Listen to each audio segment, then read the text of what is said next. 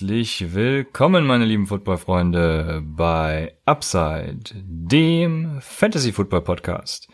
Mein Name ist Christian und an meiner Seite ist wie jede Woche Raphael und wir werden heute unsere Boom-Spieler auf der Running Back Position ähm, behandeln. Ähm, hinten raus vielleicht noch ein, klein, ein paar kleine Busts nennen. Ähm, gut, ich werde vorne raus auch schon Bust nennen, so viel kann ich verraten, aber ähm, das wird der Verlauf der Folge. Ja, mal gucken, wie lange wir brauchen, Raphael. Ähm, ich denke, es gibt da einige Boom-Spieler, die dieses Jahr auftrumpfen werden. Äh, letztes Jahr lagen wir hin und wieder äh, durchaus richtig, deswegen hört uns auf jeden Fall zu. Bevor wir damit anfangen, haben wir natürlich News und äh, da kommt mein erster Bast, nämlich Derrick Henry hat seinen Vertrag unterschrieben, kurz vor der Deadline. Derrick Henry hat einen Vertrag für vier Jahre bei den Tennessee Titans über 50 Millionen. Ist eigentlich, ja, so gesehen, also, ne, meine Meinung kennt jeder, ist sowieso viel zu viel, aber relativ äh, Win-Win-mäßig, weil Tennessee kann nach zwei Jahren für sechs Millionen raus. Ja, was sagst du dazu? Ja, klar, also über, über, dass er jetzt sein Geld bekommen hat, aus, aus Real-Life-Sicht, äh, brauchen wir jetzt nicht reden. Aber also ich finde, aus Dynasty Sicht zum Beispiel bekommt er in meinen Rankings oder hat er in meinen Rankings einen, einen kleinen, kleine Aufstockung bekommen. Ich glaube, ich hatte ihn auf, auf 12 oder 11 habe ihn jetzt auf, auf sieben gepackt, weil er so eine Extension schon auch zeigt, dass sie, dass sie mit ihm planen. Ne? Okay, wenn sie jetzt in zwei Jahren günstig rauskommen, ähm, heißt ja erstmal, dass sie dann zwei Jahre auf jeden Fall schon mal mit ihm planen. Dann fängt er eh schon auch der Decline an, ne? aufgrund seines Alters. Ich glaube, dann ist er auch 28. Ich glaube, der ist jetzt gerade 26, müsste dann so 28, 29 sein. Ähm, trotz dessen, dass ich ihn auf, auf sieben habe in, in Dynasty, ist er für mich ein ganz klarer Sell-High-Kandidat. Vor allem jetzt auch mit dem, mit dem Vertrag. Das ist ein super Argument. Äh, wenn man jetzt nicht gerade im Renault ist, kann man da auf jeden Fall ja, schon ordentlich was verlangen für Derrick Henry. Man hat die Argumente auf seiner Seite. Er ist ein Workhorse Running Back. Die sind selten äh, heutzutage. Der wird seine Carries bekommen. Ob er wieder um die 300 Carries bekommt, äh, ne, weiß man nicht, aber so 280 bis 300 sind auf jeden Fall realistisch und äh, wir kennen alle die, die Vorzüge eines Derrick Henrys, wir kennen auch die, die Nachteile im Receiving Game, aber die Titans werden ihn als Focal Point haben und so einen Running Back will ich eigentlich in meinem Team haben. Aber wie gesagt, aus deiner Sicht, aufgrund des Alters, ähm, ist er für mich ein Sell-High-Kandidat. Die Extension ist natürlich auch wieder crazy. Ja, also ich gönne ihm das natürlich von Herzen, aber äh, wie gesagt, für einen Running Back, äh, vor allem für so einen eindimensionalen Running Back, ist mir das persönlich zu viel. Kannst du mir sagen, wo du ihn gerankt hast? In Redraft habe ich ihn auf 5 und in Dynasty habe ich ihn auf 7.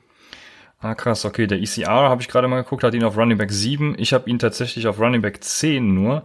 In Half PPR, muss man dazu sagen. Also wer auch immer noch Standard spielt, wer auch immer das sein soll. Es gibt da im Discord, äh, habe ich gelesen, gab es jemanden, der Standard gespielt hat. Deswegen, also in Standard habe ich äh, Derrick Henry, würde ich ihn wahrscheinlich, weiß ich nicht, auf 1 oder was? Ich habe keine Ahnung. Ey. Ähm, ja, Sta ja, Standard wäre ist auf jeden Fall Top 5. Ja. Ja. Aber ich finde auch Half PPR ist auch 5, ne? Also aufgrund des Workloads. Also in PPR könnte man vielleicht so auf 7 überlegen, aber für mich, äh, ja, die, die Carries sprechen für sich und, und, und Touchdown Upside ist einfach da. Äh, deswegen, äh, oder Floor fast schon, ne? Touchdown Floor kann man schon fast sagen. Deswegen, ja, habe ich ich habe ihn auf fünf. Ja. ja, mit den Touchdowns sprichst du äh, was Interessantes an weil also Derrick Henry ist für mich der Inbegriff des Recency Bias. Äh, der Recency Bias, da der sagt, dass man sich äh, von ja ähm, von Ereignissen in der näheren Vergangenheit äh, mehr, die man mehr auf dem Schirm hat als Ereignisse in der weiteren Vergangenheit, sage ich mal. Also wenn gestern was passiert ist, dann beeinflusst das dein Verhalten heute. Und da ist Derrick Henry tatsächlich der Inbegriff für, weil ähm, ich werde immer noch nicht müde, es zu betonen. Derrick Henry wurde erst gut, nachdem Ryan Tannehill in Tennessee übernommen hat. Das war äh, gut, dass ich mir das aufgeschrieben habe. Das habe ich mir nicht aufgeschrieben, aber es war auf jeden Fall ähm, nicht an Spieltag eins. Von ich ich habe mal von Woche neun bis Woche 17 analysiert, ähm, weil er in den Wochen die größte Touchdown, den größten Touchdown-Floor, wie du sagst, äh, gehabt hat. Von Woche 9 bis 17, Woche 10 war übrigens sein erstes äh, Multiple-Touchdown-Game mit zwei gegen Kansas. Da äh, von Woche 9 bis 17 hat er elf Touchdowns. Ähm, wenn ich das jetzt mal durch die fünf Spiele rechne, in einem war er ja verletzt, dann mal 16 multipliziere, also um das auf die Saison zu prognostizieren, dann hat Derrick Henry äh, das Touchdown-Ceiling von 35,2 Touchdowns. Ähm, äh, wenn ich jetzt natürlich 35,2 Touchdowns nehme, so ein Spieler äh, würde ich äh, instant als Running Back 1 ranken. Worauf ich hinaus will, ist, dass das natürlich niemals der Fall sein wird, weil ähm, Derrick Henry ist, was seine Touchdowns vor allem angeht, auch, also was seine Touchdowns von Woche 11 angeht, der, der, äh, von Woche 9, Entschuldigung, der, ähm, der, der, nicht nur der Inbegriff des Recency Bias, sondern auch der Inbegriff der Regression. Ähm, also bis Woche 9 zum Beispiel, vor dem eben betrachteten Zeitraum hatte er fünf Touchdowns. Wenn man das mal hochskaliert, dann sind wir gerade mal bei zehn Touchdowns für die Saison. Ähm, ja, wir können jetzt irgendwo die Mitte nehmen oder was, keine Ahnung. Ich würde sogar eher zu den zehn Touchdowns tendieren. Er hatte, glaube ich, 16, wenn ich das richtig auf dem Schirm hatte. Oder nee, muss ja mehr gehabt haben. Äh, äh, 5 äh, plus 11, doch 16. Nee, genau, hatte 16, 16 ja. und nochmal zwei Receiving, also 18 insgesamt. Genau, ja. Und ich glaube, so mit, mit 13, 13, 14 Touchdowns ist man auch gut bedient, aber es wird sich auf jeden Fall nach unten angleichen, denke ich. Dann Woche 9 bis 17 hat er hier 6,4 Yards per Carry gehabt. Also ich bitte, also nee, ähm, das gehe ich nicht mit. Das spiegelt halt auch seine momentane ADP und sein momentaner äh, ECR wieder, ne, dass er halt genau das wiederholen wird. Und das, das wird er einfach nicht. Und das, das, da lege ich mich fest. Äh, Derrick Henry wird kein Top 5 Running Back. Mhm. Ja, wenn du, wenn du guckst, bis Ryan Tannehill übernommen hat, das war glaube ich Woche 7 oder Woche 8, hatte er halt trotzdem 19 Attempts, 15 Attempts, 17, 27, 20, 15, 22. Also der hat diese, die, halt die sichere Workload. Ja gut, die hat David ähm, Montgomery halt auch. Ja, äh, klar bringt es natürlich was, wenn, wenn, wenn Tannehill äh, halt die Offense besser macht oder mit seiner Efficiency hat er die Offense halt besser gemacht. Er hat einfach auch diese, diese sichere Goal-Line-Opportunity und diese Goal-Line-Work. Natürlich hilft es, wenn, wenn die Offense an sich gut ist, ist keine Frage, aber ich sehe halt bei Henry schon, schon mehr äh, den Floor als jetzt bei einem, bei einem Montgomery. Ähm, weil man da einfach äh, gar nicht weiß, wie diese Offense funktionieren soll. Ja, das sehe ich übrigens auch. Ich äh, habe übrigens jetzt auch die Tage mal bei Sleeper reingeguckt und da ist äh, am Trenden Artavis Pierce, Running Back der Chicago Bears. Kannst du mir sagen, was da los ist? Nee. Ja, okay. Ich, okay, ich, äh, also ich kann dir auch nicht sagen, warum der da gerade nach oben trendet. Ähm, aber auf jeden Fall ja, sich ähnlich. Also Derrick Henry natürlich, äh, klar, meilenweit vor David Montgomery.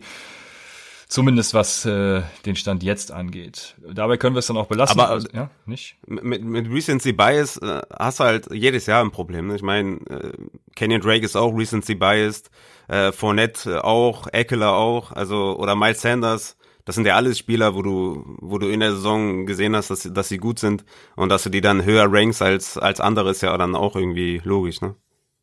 Davon kann man sich ja nicht befreien, dass man sagt, okay, äh, Recency Bias spielt keine Rolle. Ja gut, man muss das Ganze ja in Kontext setzen. Also Drake ist ja ein gutes Beispiel, zu dem werde ich übrigens später noch kommen. Ähm, Kenyon Drake hat halt eine völlige Veränderung erlebt, ne? Und bei Derrick Henry, der ist halt komplett im selben Team geblieben, äh, nur der Quarterback hat gewechselt und dadurch ist er besser geworden. Also er ist quasi nicht von sich selbst ja, aus besser geworden. Der Quarterback ist ja immer noch da. Ja, ja, der Quarterback ist da, aber äh, dadurch, dass sie Derrick Henry jetzt den Franchise Tag gegeben haben und Tannehill den Vertrag verlängert haben, haben sie natürlich den besten Tackle auch ziehen lassen. Also die O-Line ist super, äh, ist verschlechtert. Äh, ich bin da ehrlich gesagt ziemlich raus. Äh, und ja, ich meine 2018 war Derrick Henry auch, glaube ich, Top 12 oder also Running Back 1 meine ich auf jeden Fall. Also sein Floor ist schon Running Back 1. Ne? Ist dann halt die Frage, wie viele Touchdowns macht er, um dann Top 5 Running Back zu sein. Du hast ihn, glaube ich, auf 10, habe ich richtig verstanden? Genau, ja, ja, also Running Back 1 ist er bei mir mhm. auf jeden Fall, ja. Ja, es gibt halt, es gibt halt bei allen Running Backs so in der Range. Ne? Also die Top 4 ist für mich klar, ne? McCaffrey, Barkley, Elliott, Cook. Und danach hast du halt die Running Backs mit ein paar Concerns. Ne? Nick Chubb, hast du vielleicht Kareem Hunt als Concern, obwohl als Kareem Hunt kam, war Nick Chubb trotzdem Running Back 12 ähm, in, in der Zeitspanne äh, und eine positive Touchdown-Regression vor sich. Ähm, dann hast du Joe Mixon, äh, wie da die Offense funktioniert mit Joe Burrow. Dann hast du ähm, Josh Jacobs, was mit seinem Receiving Game. Äh, also da kommen halt kommen halt Running Backs, wo man Concerns hat. Das ist ja klar. Für den einen hast du vielleicht bessere Argumente, für den anderen weniger. Ne? Aber zu den Concerns kommen wir ja dann hoffentlich später noch. Ich mache weiter mit den News. Die nächste ist, dass AJ Green tatsächlich seinen Franchise-Tag unterschrieben hat. Ich weiß nicht, warum das so eine große News war. Auf jeden Fall meine Twitter-Timeline war voll davon. Ähm, für mich war das eigentlich die ganze Zeit klar. Falls er jetzt natürlich in der ADP steigt, also bei seiner bisherigen ADP habe ich ihn immer locker genommen, weil äh, wenn er spielt, ist er halt, keine Ahnung, äh, was, was ist er, wenn er spielt für dich? Boah, schwierig. AJ Green ist wirklich ein schwieriges Thema. Ich habe ihn äh, in fast jeder Dynasty-Liga und bin darüber nicht gerade froh. Ich habe ihn momentan auf 31 Wide Receiver, also ein Redraft. Ja, wenn er spielt, wenn er fit ist, ist er ein Top 20 Wide ja, Receiver, ne? Geil, Weil die Wide Receiver sind natürlich sind natürlich auch sehr eng beieinander, ne? Das ist auch immer immer diese Prämisse, die ich immer sage.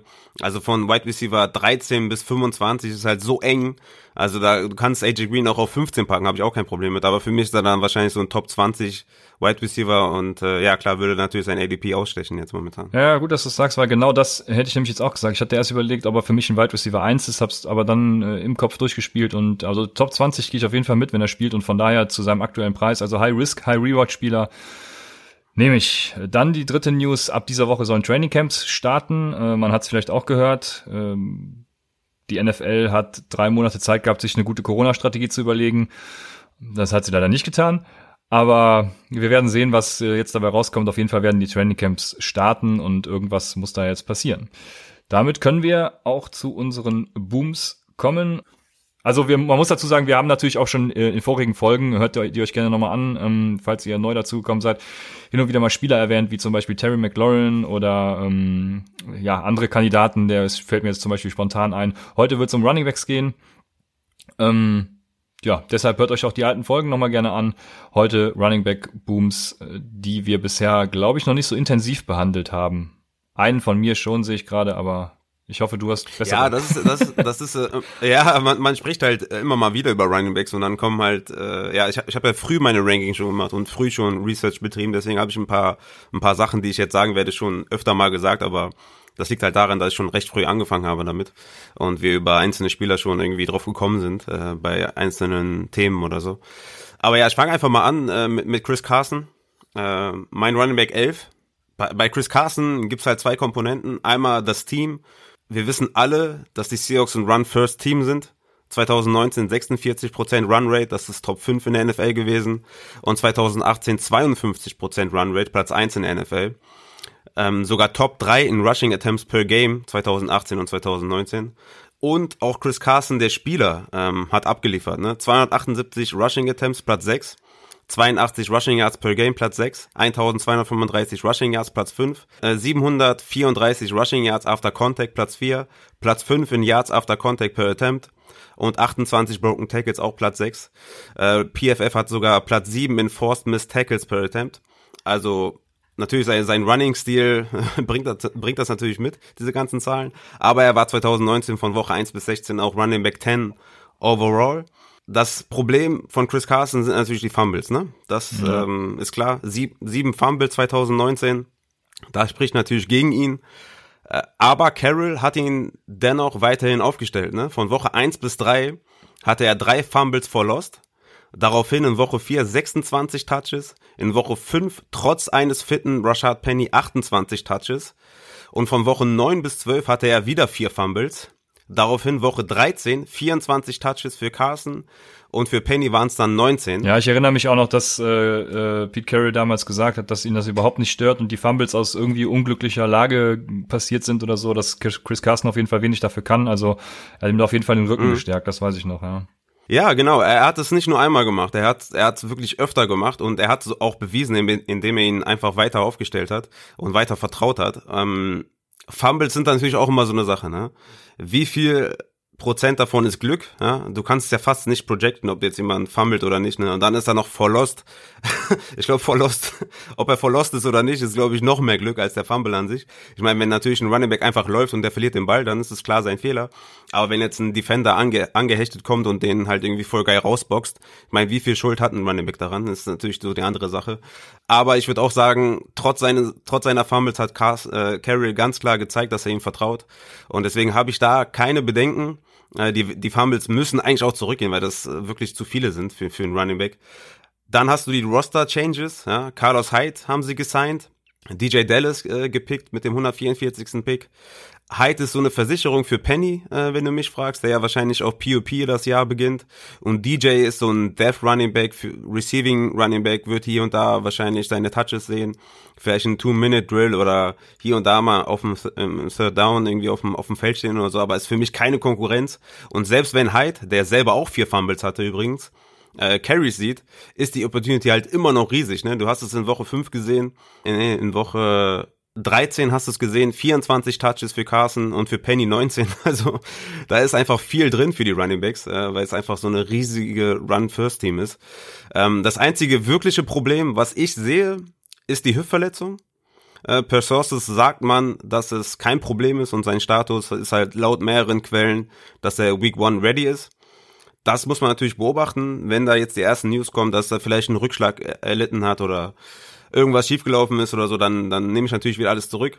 Aber Stand jetzt muss ich davon ausgehen, dass er fit ist und dass er Week, Week One spielt. Und dann ist er für mich ein absoluter Boomspieler und hat für mich auf jeden Fall das Potenzial, als Top 5 Running Back äh, die Saison zu, zu beenden. Und ich habe ihn auf Running Back 11 ähm, und äh, für mich auf jeden Fall ein absoluter Boomspieler. Wie siehst du das bei Chris Carson? Ja, also Chris Carson, ich habe mal bei PFF geguckt, der ist äh, Top 6, was Yards after Contact angeht, was sein äh, Elusiveness Ranking angeht, was seine Gesamttouches angeht. Also wenn er fit ist, dann äh, ja, dann wo, wo, wo wird der Moment gedraftet? Äh, Habe ich leider gerade nicht. Weißt du das? Hast du es vorliegen? ADP Running Back 15, ECR Running Back 17. Ja, okay, da sehe ich ihn auch ungefähr. Ich habe ihn auf Running Back 16. Ähm, aber wenn er fit ist und das andere Problem nicht wäre, was ich gleich noch ausfinden wäre, dann würde dann ähm, ja, sehe ich ihn auf jeden Fall noch darüber. Ähm, wir hatten ja eben so ein bisschen über Miles Sanders. Nee, mit dir habe ich das gar nicht, mit, mit dir, lustig, mit dir habe ich darüber gar nicht ge gesprochen, aber ich habe mit dem anders über Miles Sanders geschrieben. Ähm, würde ich ihn auf jeden Fall vor Miles Sanders zum Beispiel ranken. Ich habe zwei Probleme. Ne? Das eine ist die Verletzung, wie du sagst die kann man ja relativ gut ausschließen, äh, je näher es zu den Drafts kommt, weil dann kriegt man die ganzen verletzten Meldungen und die Ärzte bestätigen, dass er fit ist. Das zweite ist eben, und das kann ich wirklich rational gar nicht begründen, äh, das ist ja eigentlich nicht so meine Art, aber äh, ich habe Carlos Hyde ist irgendwie immer so der Typ Running Back, der gesigned wird und sich dann irgendwie von hinten nach vorne sneakt und ja, ich weiß nicht, also ein sehr guter Running Back, der auch eindimensional zwar ist, aber der obwohl, das ist er gar nicht. Früher bei den 49ers hat er auch mal äh, viele Receptions gehabt. Aber auf jeden Fall ist es so ein Typ, der, der, der Carson gefährlich werden könnte, sage ich mal. Und da, das ist so das Problem, was ich da sehe. Ich glaube, Carson ist trotzdem der bessere Back, wenn er spielt. Aber das, das ist so ein bisschen meine Sorge, die ich habe und die ich da wahrscheinlich auch in mein Ranking mit reinkalkuliert habe. Also das sind so meine zwei Bedenken, was Chris Carson angeht. Aber wenn Chris Carson fit ist, äh, dann sollte er, denke ich, äh, alles, was du sagst, also sollte er ein guter, gute, gut, eine gute Wahl werden, ein Boomspieler werden. Ja, also ich, ich hätte jetzt Rashad Penny als größere, größere Gefahr gesehen als Carlos Hyde, einfach wegen dem Draftkapital. Aber selbst als, als Rashad Penny fit war, hatte er keine Chance gegen Chris ja, Carson, weil Pete Carey ihn einfach auch geil findet. Ne? Eben, eben. Penny sehe ich ja jetzt auch nicht mehr als große Gefahr. Ich hatte ihn letztes Jahr, hat ich ihn, glaube ich, bei, als Waferwire Pickup zum Beispiel genannt, als äh, Carson die Fumbles hatte, aber selbst dann kam er ja nicht zum Einsatz und war dann auch schlecht und verletzt und alles. Also ja, ja. ich sehe da Hyde sogar vor, vor Penny im, im Death Chart, wenn. Ja, momentan auf jeden Fall. Ist, ist ja nicht mehr fit. Also, ich glaube, der startet auf POP. So ja, genau, hast du gesagt, hast du gesagt, genau.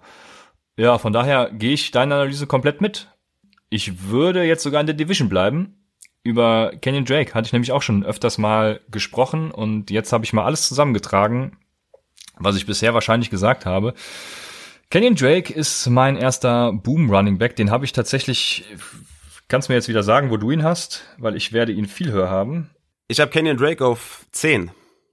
Ja, okay, das, das geht noch, aber äh, in, in den Top 10 so weit auseinander zu liegen, ist schon, schon trotzdem sehr, äh, ähm, wie nennt man das? Sehr Kommt nicht so häufig vor. Sehr selten ist es. ähm, ich habe Kenyon Drake tatsächlich ja. als Running Back 6. 6, ja.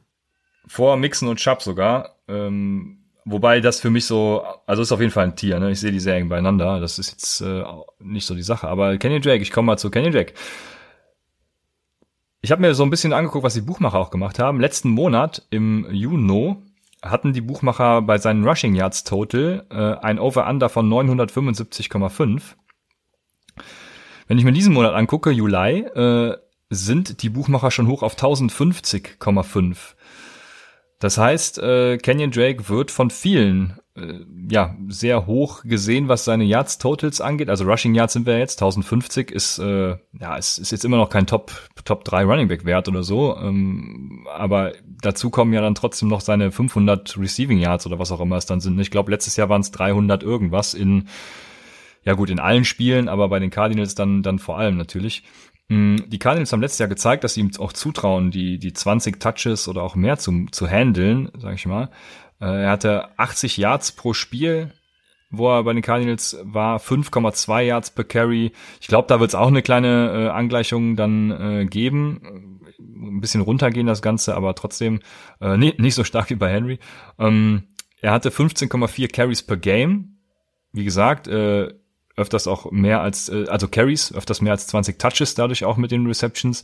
Ähm, und ja, trotz, trotz Murray, ne, war er so gut, der die zweitmeisten Rushing Yards aller Quarterbacks hatte. Das muss man ja äh, auch mal erwähnen. Das heißt, äh, die Rushing Offense, wie alle wissen, der Cardinals war letztes Jahr wirklich auch sehr gut. Ich glaube, dass die Cardinals dieses Jahr mehr 11 Personal und, und mehr Wide Receiver Sets spielen werden. Das haben sie ja letztes Jahr am Anfang auch schon probiert. Sind dann davon abgewichen weil es einfach nicht geklappt hat, weil das Personal auch nicht da war. Mit dem Hopkins-Trade denke ich, äh, Hopkins, Kirk und Fitzgerald, äh, die ergänzen sich ja auch perfekt in ihrem Skillset. Deswegen glaube ich, wird sich die Offense da, da weiter öffnen und ähm, ja, Kenyon Drake wird auch leere Boxen sehen durch die, durch die vielen Spread-Formations. Kenyon Drake hat eine Snap-Share von 79 Prozent. Ich glaube, daran wird sich jetzt nicht großartig was ändern weil Chase Edmonds oder auch äh, Ino Benjamin, je nachdem wie er sich schlägt, werden da mit Sicherheit auch was sehen. Ähm, aber ich glaube, die Anzahl der Plays wird zunehmen. Murray wollte letztes Jahr schon vermehrt No-Huddle spielen. Die Cardinals hatten auch die, die größte No-Huddle-Rate, was, äh, damit habe ich mich noch nie beschäftigt. Jetzt nur für die Recherche mal und das war echt krass. Letztes Jahr haben die 28,83 Prozent äh, im No-Huddle gespielt. Das ist ein Top-Wert. Der Liga-Durchschnitt ist irgendwie unter 10 Prozent. Also das heißt, die Offense die wollen schnell agieren, wollen schneller werden und wenn die Defense dann dieses Jahr hoffentlich ein bisschen besser ist, auch mit dem Isaiah Simmons Pick und äh, den, den Verstärkungen, die sie da getätigt haben, also werden sie die Gegner hoffentlich auch schneller vom Feld bekommen und werden dann eben ja auch ein besseres Running Game durchziehen können, ähm, mehrere Plays spielen können und das kommt natürlich Kenyon Drake auch wieder zugute. Dazu kommt, dass die Offense im Gesamten, wie gesagt, besser geworden ist, äh, wird wahrscheinlich High Scoring sein.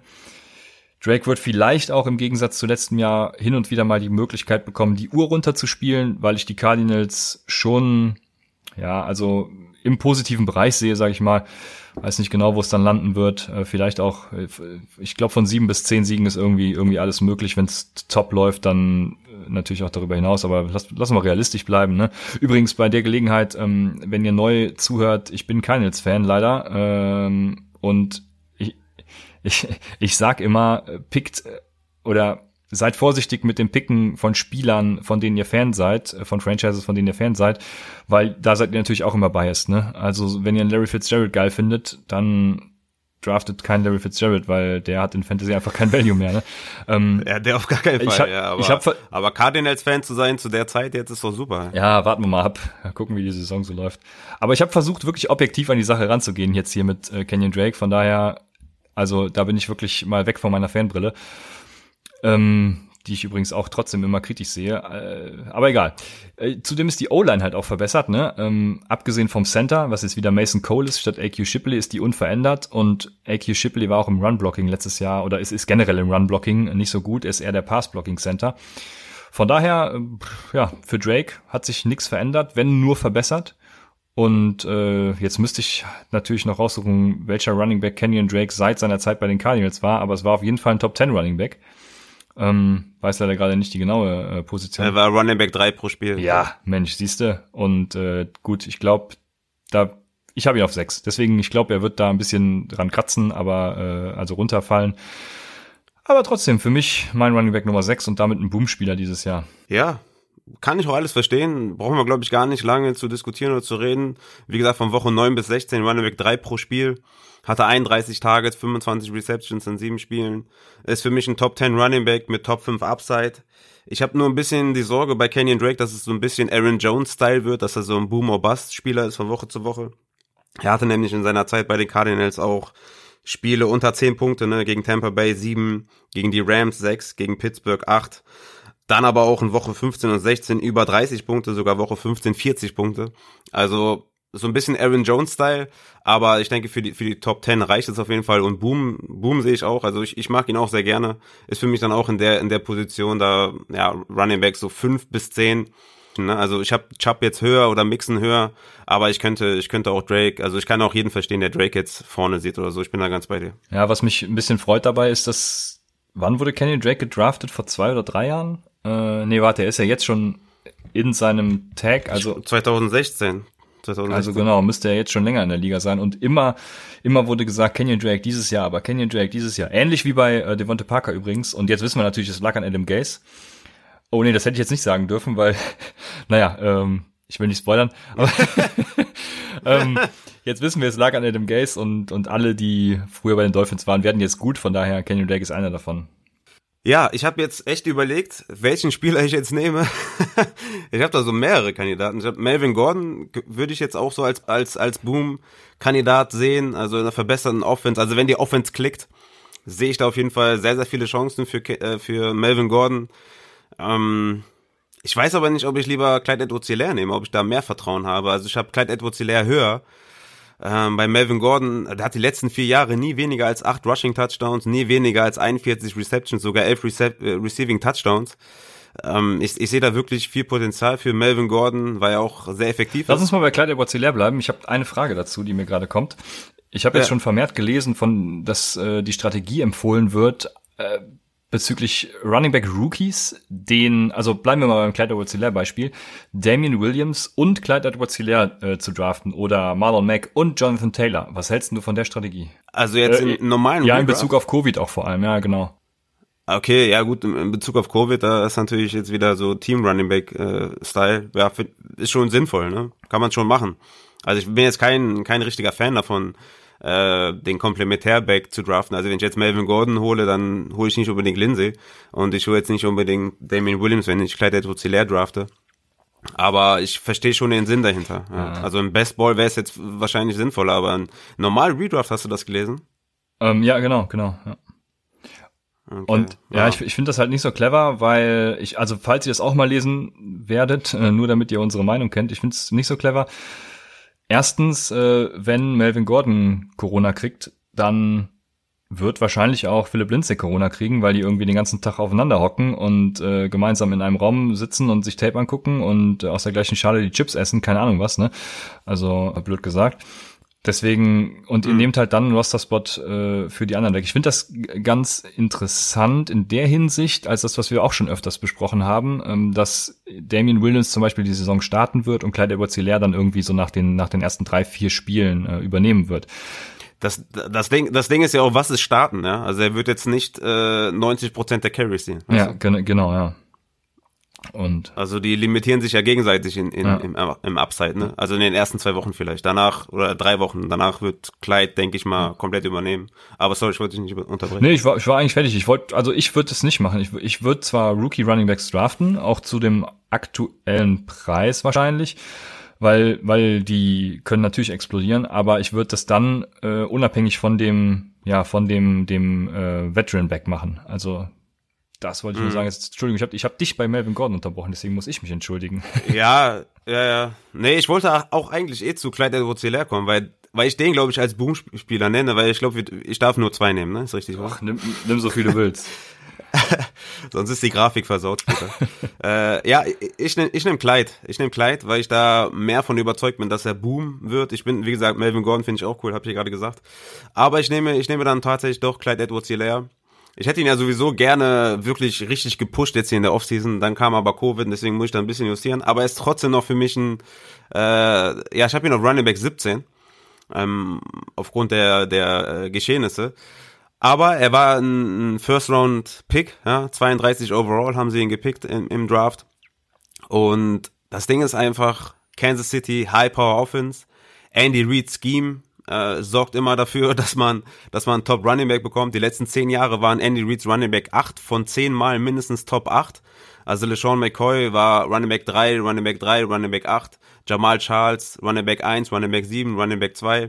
Spencer Ware war dann Running Back 17. Kareem Hunt als Rookie, Running Back 5. 2017 und 2018 äh, Running Back 8. Und nur Damian Williams war jetzt auch ein richtiger Ausreißer 2019 als Running Back 25. Klar, Corona ist blöd für alle Rookies, ne? Damien Williams, denke ich mal, ich weiß gar nicht, ob dieser Split so 60, 40, 70, 30, ich denke, der ist eher 50-50 in den ersten Wochen. Ähm, vor allem in, in den Total Touches dann vor allem. In den Running Back, äh, in, in, in den Rushing äh, Attempts kann sein, dass Damien Williams da mehr, mehr äh, Carries sieht, aber ich glaube, in den Touches werden sie es nicht viel nehmen. Die ersten zwei, drei Wochen kann er da bestimmt oder würde das Backfield vielleicht anführen äh, weil es schwierig sein wird mit der Vorbereitung und so für die Rookies. Aber die, die Chiefs waren jetzt, glaube ich, auch die ersten, die die Rookies wieder eingeladen haben. Ähm, deswegen und das Talent einfach auch von von äh, Clyde Edwards lernen. Ich meine 87 Receptions in 2019 für die Running Backs. Clyde edwards ist ein super, super Receiving Back. Ähm, ich weiß nicht, wie der unter 50 Receptions bleiben soll in der Saison, aber ich sehe ihn da auf jeden Fall bei 50 Receptions. Die Opportunity im Receiving Game ist halt massiv für Clyde edwards Pat Mahomes wollte ihn unbedingt haben. Und selbst wenn er, wenn ähm, Damon Williams da die ersten zwei, drei Wochen vielleicht noch Rushing Carries klaut, im Receiving Game wird ihm nichts klauen, gehe ich davon aus. Und ähm, ich habe eine geile Set gefunden vor, vor ja, ist schon, glaube ich, zwei Monate her oder so. Über 1,7 Touchdowns pro Spiel für Running Back, seit Mahomes Quarterback ist, also inklusive Playoffs. Das heißt, die Opportunity ist halt einfach sehr, sehr groß für ihn.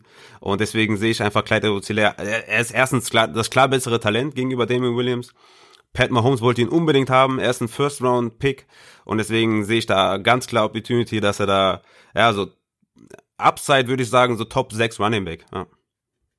Ähm, ja, ich voll, geh ich voll mit. Also äh, muss man gerade gucken, wo ich ihn habe. Aber ich habe ihn in Dynasty auf jeden Fall ähm, relativ früh gezogen dieses Jahr und auch überdrafted, weil da war er auch noch nicht so hoch, wie ich ihn zum Beispiel hatte. Ähm, für mich ist er Dynasty, ja, weiß ich jetzt gerade nicht mehr, weil ich die Rankings, Dynasty ist ja schon vorbei für uns, aber ich, ich meine, ich hätte ihn so innerhalb der Top 8 auf jeden Fall gehabt und ähm, ja, da habe ich ihn auch gerne gezogen. Also von daher, äh, auf, um das auf Redraft zu übertragen, ist tatsächlich nur diese Situation, dass die Rookies nicht früh im, im Camp erscheinen, ähm, auch kein, kein äh, Rookie-Camp hatten und sowas. Aber Running Back ist natürlich auch, das darf man ja nie vergessen, ne, die, die Position, die am einfachsten äh, zu, ja. zu deutsches Wort, äh, zu Transition genau. äh, ist zu übersetzen.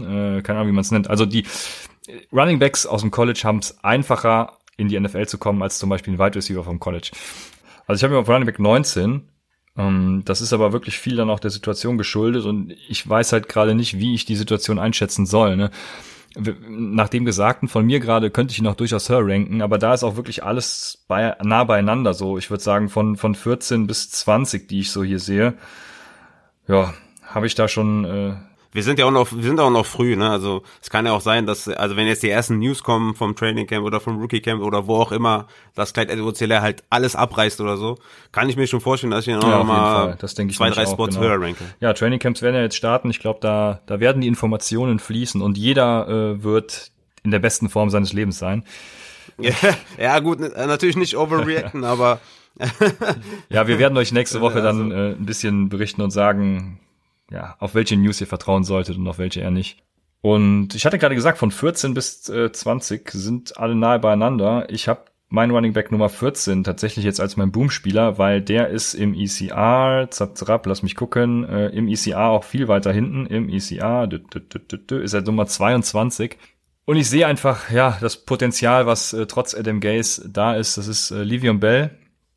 Livion Bell hat ich würde mal sagen, von seiner, ja, von seinem, also von seinem Spielstil, ne, das war ja immer so der, der so ein bisschen äh, elusive war und, und er so ein bisschen geguckt hat, was, worauf muss ich reagieren, wie kann ich dann schnell meinen Cut machen und losbrechen, ne? Und von dieser Explosivität und Spritzigkeit, nenne ich mal, hat er irgendwie nix verloren letztes Jahr.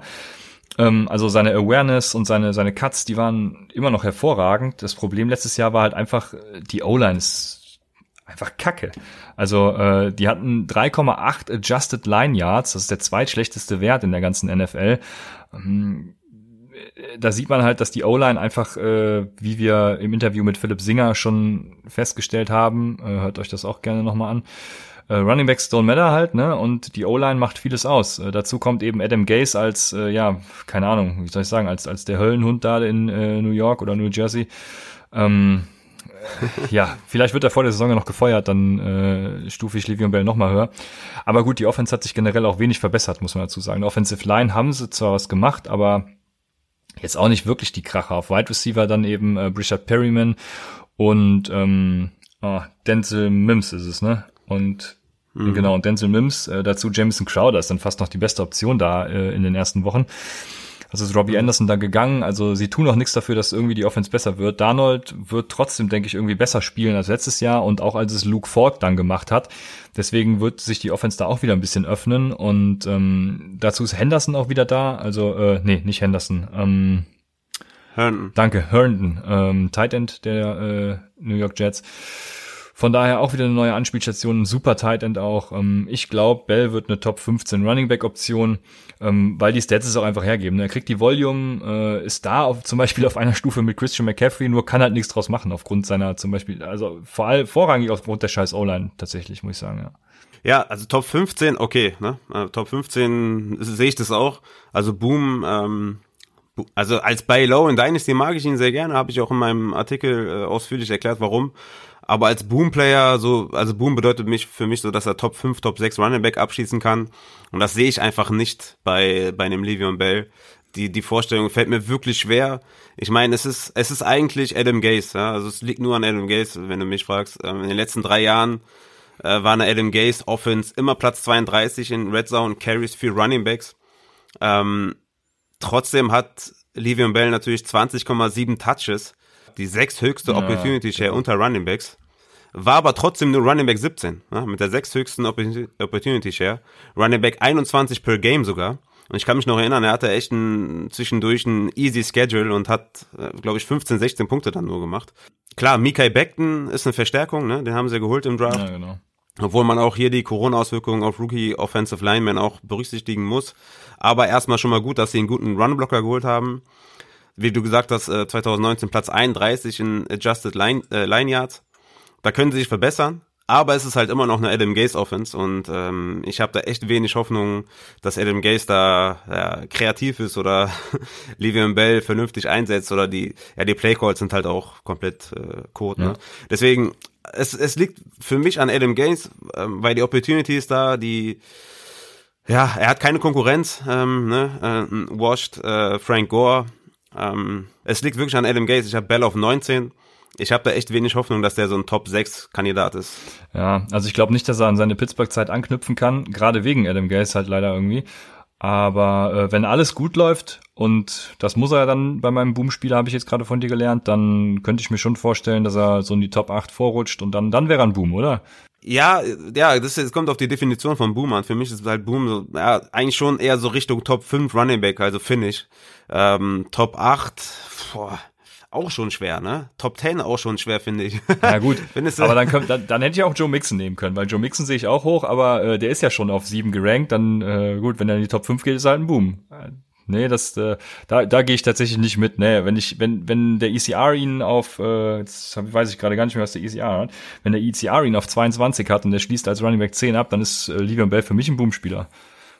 Ja, ja, nee, reicht mir noch nicht. Also da musst du schon dein dein ADP oder dein ECR schon deutlicher ausstechen, wenn du mich fragst. Ich meine, es ist natürlich ein Unterschied, ja, ob du jetzt irgendwie ein Top 15 Running Back bist oder halt ein Top 5, ne? Also Boom ist dann für mich dann noch, noch mal ein bisschen, dass man noch ein bisschen mehr abliefern muss. Deswegen reicht es halt auch nicht, wenn du Joe Mixon nimmst oder, keine Ahnung, Josh Jacobs oder so, die eh schon Top 10 sind, dass, dass du sagst, die werden Top 5 ab, äh, finishen. Aber ja, ähm, wenn du sagst Top 15, gehe ich mit. Top 10 würde ich schon fast nicht mitgehen. Okay, wie definierst du denn dann den Bust und wen hast du als Bust? Ja, Bust, Bust fällt mir schwer, ehrlich gesagt. Ähm, ich habe ja Alvin Kamara so als mein, ja, Limited Expectations, ne, habe ich ja auch schon ausführlich erklärt, warum. Naja, da weiß natürlich jeder, ähm, dass das ich, auch Quatsch ist, aber ist deine Meinung, die darfst du, darfst du haben. ich bin anscheinend der Einzige so in der Industrie, aber ähm, ja gut, ich habe mir, es ist ja keine, sind ja keine haltlosen Argumente oder so. Ähm, für mich reicht es halt als Top 4 Running Back nicht. Ich würde ihn in den Top 4 nicht picken. Ich, ich, ich würde ihn, also ich habe ihn auf 8 äh, Redraft. Für mich ist er kein Bass, wenn er jetzt äh, Top 10 abschließt oder so. Ne? Ähm, ich, ich weiß nicht, also ich, ich würde niemals sagen, Alvin Kamara ist ein Basskandidat, so wie ich das letzte Jahr bei David Johnson gesagt habe. Da war ich halt auch komplett überzeugt, dass er, dass er diese Fähigkeiten noch nicht mehr hat. Aber bei Kamara ähm, sehe ich das jetzt nicht, dass er ein Basskandidat ist. Deswegen fällt es mir schwer, einen Basskandidaten so richtig ausfindig zu machen. Ich will mir auch keinen aus, aus dem Hintern ziehen. Deswegen, ja, Limited Expectations bei Camara, ne, wenn er, wenn er Top 4 geht. Aber sonst schwer halt. Ne? Du kannst halt für jeden Argumente finden. Ne? Du kannst bei Nick Chubb sagen, wie gesagt, Kareem Hunt. Das sehe ich jetzt zum Beispiel nicht. Ne? Ich sage nur, man kann halt bei jedem ein Argument finden äh, George Jacobs Receiving Game, Kenyon Drake, mh, kurze Sample Size bei den Cardinals von mir aus, äh, Miles Sanders, äh, Running Back by Committee, äh, Doug, Doug Peterson, Austin Eckler, äh, war das jetzt ein Ausreißer, Efficiency, Aaron Jones Efficiency. Also du kannst halt bei jedem was finden, aber dass ich jetzt wirklich sage, das ist ein Basskandidat, sehe ich momentan nicht. Ja, ja, ich finde es auch tatsächlich sehr schwierig, weil dieses Jahr sind die Running Backs für meine Begriffe tatsächlich sehr gut äh, gerankt. Ähm, deswegen, ja, Miles Sanders, genau, genau, da war ich stehen geblieben. Miles Sanders äh, habe ich ein bisschen tiefer.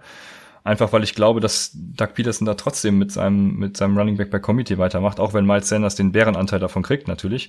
Oder sagt man Löwenanteil. Auf jeden Fall äh, den Eagles-Anteil dann, ja, ich gehe hier mal gerade das, das ECR durch und es ist wirklich sehr schwierig. Also die, die meisten, die ich auch tiefer habe, sowas wie zum Beispiel, ja, David Montgomery haben wir schon angesprochen, James Conner, ähm, die, die sind halt schon so in der Region, wo ich sie halt auch picken würde, ne? Deswegen finde ich ja. das echt schwierig. Ja. Ja.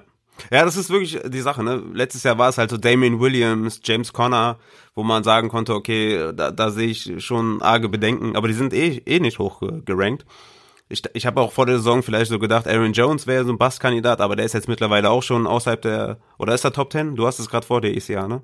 Aaron Jones ist ja Running Back 12, damit kann ich sehr gut leben, ne? Ja, siehst du, also Running Back 12, also wenn er jetzt irgendwie Top 8 wäre oder so, könnte man halt sagen, okay, Touchdown werden zurückgehen, dies, das, ne, aber für mich jetzt auch im Receiving Game mehr Upside für Aaron Jones, weil Jamal Williams äh, wirklich ja, äh, selten auf dem Platz stehen wird, denke ja. ich mal. Deswegen, kann man da auch wieder schwer, schwierig Argumente finden, dass ein, wie, wie soll ein Top, Top äh, 16 Running Back busten? Ja, eben. Also, das ist halt schwierig, ne? Ja, vor allem durch die, durch die vielen Rookie-Picks, äh, finde ich, dass die äh, Running Backs auch gut, gut gerankt sind. Zum Beispiel so ein, so ein Zach Moss ist noch da, dadurch geht ein Devin Singletary runter und sowas. Ähm, man wird wahrscheinlich in der Saison dann sehen, wie sich da der Split im Backfield ja, herausstellen wird.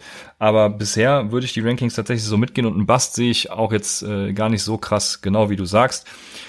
Deswegen.